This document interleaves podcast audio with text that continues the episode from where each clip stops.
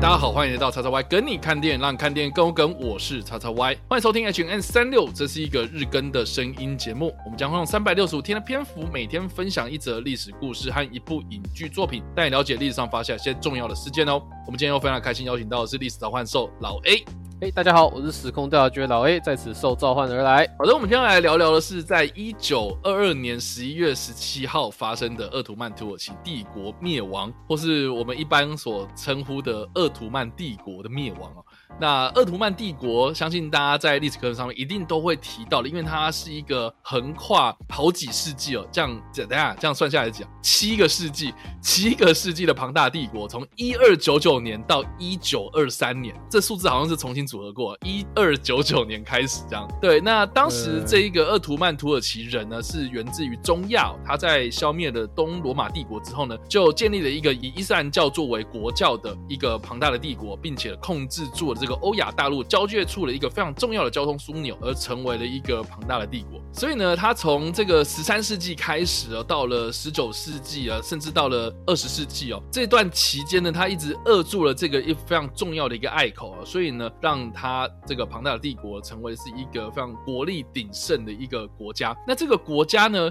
到了一战。战败之后呢，就开始分裂了，而且呢，当时的这个土耳其的国父之称的这个凯末尔将军呢，就开始领导了国民运动啊，成功推翻了当时的苏丹。啊，当时这个末代苏丹呢，穆罕默德六世呢，在一九二二年十一月十七号的时候，就搭上了英国军舰离开了土耳其哦。当这个苏丹离开了土耳其之后呢，就宣告了这个横跨七世纪的大帝国就正式的灭亡。所以基本上呢，一战其实导致了这个世界秩序的重新洗牌哦，甚至呢也导致这个鄂图曼土耳其的灭亡。大家还记得啊？就是我们其实前几个礼拜有介绍到了很多这种一战的历史啊，哦，甚至是我们提到了很多这种一战结束之后啊，像是比如说华尔街金融大危机啊。哦，这个经济大恐慌啊，哦，甚至是这个战间期有很多这样的故事啊，包括像上个礼拜我们有介绍到那个迪士尼的第一部电影嘛，《汽船威力号》，它是在一九二八年的时候发行的嘛。那当然你想想看啊、就是当这个华特迪士尼还在世的时候，他在创造，不论是我们之前所提到的什么奥斯华兔啊，迪士尼的这个米老鼠啊，甚至是这个可能二十世纪初的一些有名的人哦，他们都可能在世的时候还有看过所谓的鄂图曼帝国，也就是我们历。史课本上面所提过的这个东西哦，对，从十三世纪开始哦，就已经有存在的这样的一个帝国，真的是很难以想象啊。所以啦，我们今天就借由这次的机会来好好的来认识一下这个鄂图曼帝国到底是什么样的一个国家。因为我相信有很多的这种历史老师啊，他们在介绍这个帝国的时候，就会叫我们背嘛，哦，这什么罗马帝国分裂成东西罗马帝国之后呢，哦，就开始有什么样的一个时代的演变，然后到最后我们就说好，我们要接着背，就是鄂图曼土耳其。的诞生这样子，那我还蛮好奇啊，就是说这个庞大的帝国是怎么样在十三世纪的时候崛起，然后建立起来之后呢，然后到它进入二十世纪的时候，然后开始灭亡。这个是我觉得可能要请老 A 帮我们补充一下了。是，那鄂图曼土耳其人这一支民族哦，他们会跑到今天的就是土耳其安纳托利亚高原来这边，其实跟蒙古人有关，就是他们一开始其实是住在伊朗高原，就是波斯那边。蒙古西征之后呢，他们为了逃离蒙古人的入侵，而逃到了就是我们今天所知的安纳托利亚高原。我们前几个好好几可能上个月只有讲过那个十军东征嘛，那十军东征那个时候其实是对为了对抗就是所谓的塞尔柱帝国，而塞尔柱帝国其实在十字军的这样的。的一个持续的不断的入侵当中，其实因为帝国走向的纷乱，就最后分裂成好几个，就是所谓的苏丹国。而鄂图曼土耳其人祖先最早是跟其中一个苏丹国算是当他的封臣这样子。那后来他们就是在呃安纳托利亚高原呢建立了一个小小的一个侯国，呃那个祖先呢就叫做他们这祖先就是埃图鲁卢尔。后来的话他逝世之后呢，是由一个他的儿子叫做鄂图曼一世呃继承为部落领袖。那由他开始，所以这个民族才被叫做鄂图万人哦，是这样子开始的，所以所以这个国名算是就是以他为命名这样子啦，就好像我们讲那个亚历山大帝国哦，所以就叫亚历山大帝国这样，因为是亚历山大建建立的这种感觉。哦，就是他是第一个人呐、啊。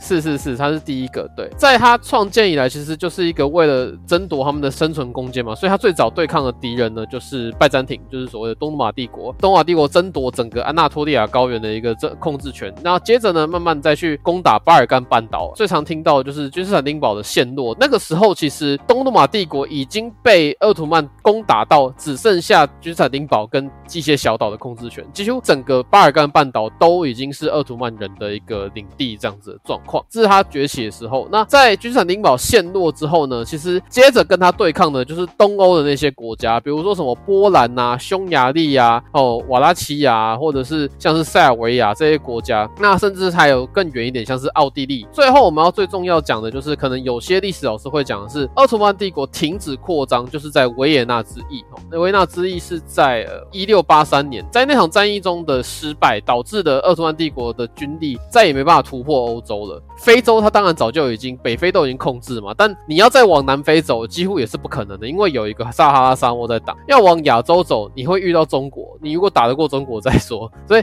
等于说它的扩张就这样停住了。哦，是这样的一个情况。在停滞的这个增长之后呢，那种种的一些问题会开始出现，比如说你要怎么安抚既有的军人，而这些军人呢，可能因为过去的军功，他们已经成为新的军事贵族。他们为维持他们的权利呢，就可能会拒绝一些新的改革来威胁他们的权利。比如说，你要去从他们那边去征税啊，变得很也可能会蛮困难的，或什么，或者要取消他们的特权啊，以健全我们帝国财政，这些可能都会造成一些困难。哈，那这是他们内部的问题。那内部问题还包含就是说，你征服了这么多个地方，这些不同地方其实都可能他们有不同的宗教，讲的不同的语言，你要去统合他们，也会造成一些相当大的一个麻烦。像比如说，像是他们征服了。呃君士坦丁堡之后，君士坦丁堡原本的那边人是希腊人，他们可能是东正教，信仰东正教，然后讲希腊语的人。那后来在就是呃鄂图曼帝国的时候，他们被叫做法纳尔人。那他们其实也兴起过所谓的法纳尔人的一个起义或法纳尔人的叛乱哦，像这样子的事情，其实在东欧其实是层出不穷，然后是在巴尔干半岛，这个是帝国内的一个情况哦，就包含就是帝国的财政状况出出了问题啊，然后特权阶级太多，然后还有像是民族跟人种人种的那个纷争这样子。帝国外的状况就是说，当欧洲人就是像意大利人，他们发现说，哦，这么大的一个鄂图曼帝国掌控了就是原本。旧的欧亚的一个丝路贸易，还有我们的旧的地中海贸易之后，亚洲的商品价格变得非常的高涨。那我们要寻找新的航路，诶，这个就是所谓大航海时代开始，像是西班牙、葡萄牙、荷兰这些国家，他们透过他们绕过南非的好望角，或者绕过所谓的麦哲伦海峡，而找到了通往亚洲的新的航路。你找到新的航路之后，是不是对旧的商路的那个需求量就减少了？鄂图曼帝国经济也进一步继续被削弱，因为人们商人不再需要走这条路了，不再需要经过他的国土了，他就没办法收到这么多的税，也没办法得到得到这么多的货物哦。那这样的情况下，他的经济又进一步的继续被削弱，这样子。再来就是因为他攻打下这么大的土地，所以造成说他也涉入了欧洲的政局当中。那像东欧或者中欧的一些强权呢，就会想要想尽办法呢。把土耳其人赶出欧洲去，或者是取代他们成为某个地方的霸主。最有名像俄罗斯，俄罗斯人一直在跟土耳其人争夺所谓黑海的控制权哦，这个就产生了我们讲的好几次的二土战争。那其中最有名的可能是观众们听过的，就是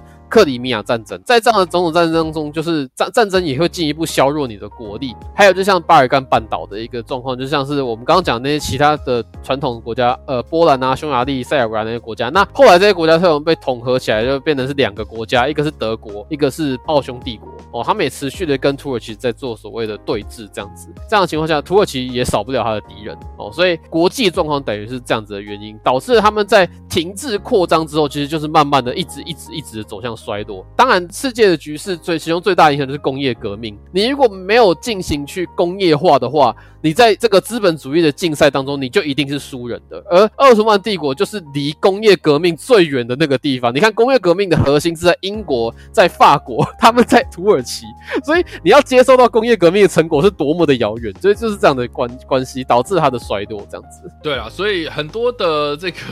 历史学家啦，他们总归一句话，就会觉得是说，除了是一战。导致了鄂图曼帝国的解体啊、分裂啊，它内部呢也有很多这样的一个政治的因素。这样其实最主要的原因还是这个经济结构的崩坏，然后还有呢就是说他们这个幅员广阔啦，所以有很多的地方呢他们需要去整合啊。但是呢，在当时的这个技术，比如说通讯啊，或者在联系上面呢，哦，都很明显的跟这些西方的进步的国家呢就有很大的落差嘛。所以在这样子一个联系不足了，或者通讯技术不足的这样情况之下呢，就导致。了这个庞大帝国的灭亡哦。哦，这个其实跟当时的罗马帝国衰落的情况还蛮类似的，哦，但是你很难想象这个是发生在二十世纪啊。这个其实有点像是呃历史的必然呐，对啊，其实它的状况其实跟清朝很像啦。哦，其实也跟清朝很像，对啊，就是就是呃，你跟不上这个时代的脚步，那你就等着被淘汰。那什么样的东西会去淘汰你？那当然就是比如说啊，这个民族主义啦，或是这个帝国的内部啊，哦，可能有一些可能兴起的什么民主啊啊自由的这样的一个浪潮，这样，所以才导致了这个这整个庞大帝国的毁灭，这样。所以这个也是为什么我们今天要介绍的这个鄂图曼土耳其啊，或者我们所谓的鄂图曼帝国的灭亡，一个很重要的原因，是因为它其实象征的一个旧时代的结束。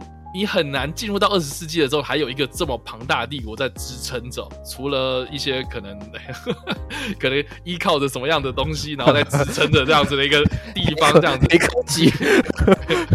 对对之类的，对，所以其实这种庞大帝国已经现在，其实到现在我们也很少见啊，对不对？这种地方哦，所以这个也是象征着一个旧时代的结束了哈。对，那我们今天要介绍的这个电影，呃，这个也不算电影，这个算是影集系列吧？哈，对对对，它总共有六集的一季这样子，那叫做《帝国崛起：鄂图曼》。那这部片呢，它是在 Netflix 上面的一个纪录片，然后它讲述的就是鄂图曼帝国的第一个苏丹哦，也就是征服者穆罕默德，他他去攻打君士坦丁堡的一个故事。这样，那在这个故事之中，我们可以看到说，哎，当时这个东罗马帝国的君士坦丁堡它是如何的陷落，还有这个刚刚老 A 所提到的，就是说当时这个鄂图曼帝国是怎么样去建立起来的，怎么崛起的。那这段故事呢，在这个纪录片之中哦，我觉得还蛮特别的，因为它除了是一个纪录片之外呢，就是有很多这样历史学家穿插着，就是在讲述这段历史之外，它其实还。有用这种戏剧的方式去呃把这段历史故事给呈现出来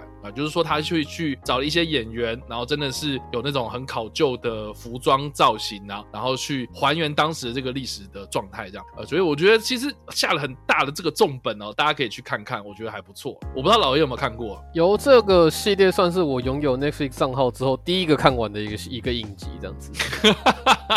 OK，那你觉得如何呢？首先，我觉得它的考究的部分就是第就是第一个，我可能因为我很少接受土耳其接触土耳其人，所以我很压抑，就是土耳其的苏丹长得好帅，这样子，就是 穆罕默德原来长这么帅吗？这样子吗？对，再来再来就是很讶异，就是哇，东罗马帝国变这么弱，这样子，就是他真的只剩下，就是皇帝长得像市长，你知道吗？因为他只长得掌控了一座城市。那个时候，因为他到处去请求援军嘛，后来有后来有一个就是片中可以看到，就是一个来自热那亚的佣兵队长，然后他就问他说：“你能给我什么封赏？”我那时候就觉得东罗马帝国你还能给出什么东西啊？超没超没办法，就说好，我可以给你什么什么小岛。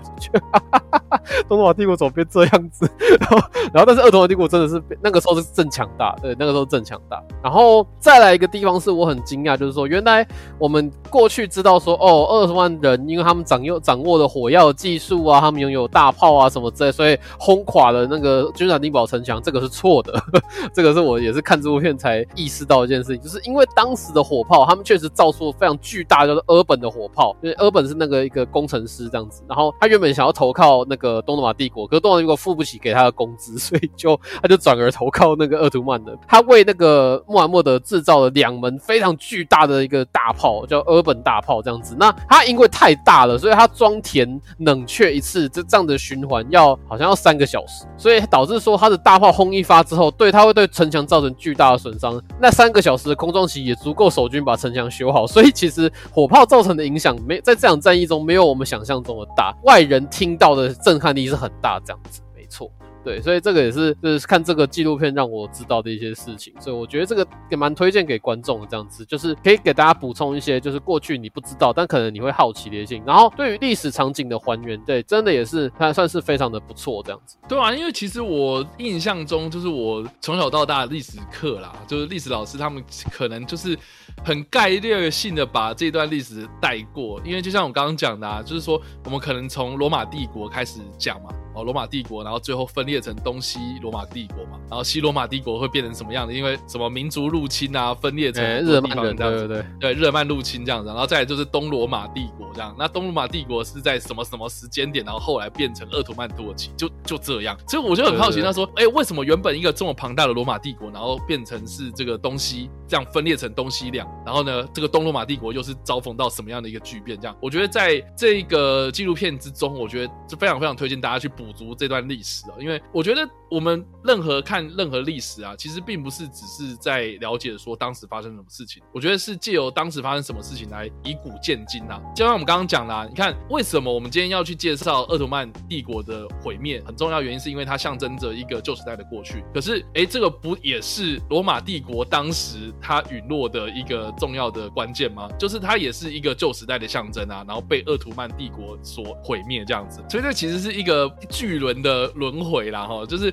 你当你跟不上时代，其实你就等着被时代淘汰。对，后来的这个鄂图曼土耳其其实也是一样的命运，这样。所以我们就来看看现在，好，我们能不能这个从历史中学到教训，对不对？我们也要跟上时代啊，不要在这边讲说什么啊小确幸这样，每天都在追求这种东西。我觉得这个就是我们值得学习的地方啊，真的。最后补充一个有趣的小知识，就是我们看那部影集的时候，你会看到一个它还原的还蛮不错的一个君士坦丁城。现在伊斯坦堡已经不长那样子了嘛，但它还原的不错。一个小知识，君士坦丁堡有三座城墙在陆地上，而那三座城墙就是据说这个连接到另一部电影，就是《魔戒》。魔戒那个刚铎人的首都那个米亚斯提利斯，据说就是君士坦丁堡，你把它放成直的，就会长得像米亚斯提利斯那样子。对，就他们设计的时候好像就是参考君士坦丁堡的。而托尔金本人其实他在描写那场米斯米亚斯提利斯的围城战的时候，其实他心中据说想的就是君士坦丁堡那场战役，而那些半兽人啊、魔多那些，其实就是土耳其人。所以其实大家应该也都知道啦，就是在历史课本上面，我们一直也都在提到，就是所谓的伊斯坦堡，就是当然是现在的名称叫伊斯坦堡啦，当时叫君士坦丁堡嘛。然后我印象也蛮深刻的，就是说好像是那个圣索菲亚大教堂嘛，哦，这个非常重要的一个地标。对，原本没有那四根柱子嘛，对对对，因为原本是东正教还是什么？对，东正教。对，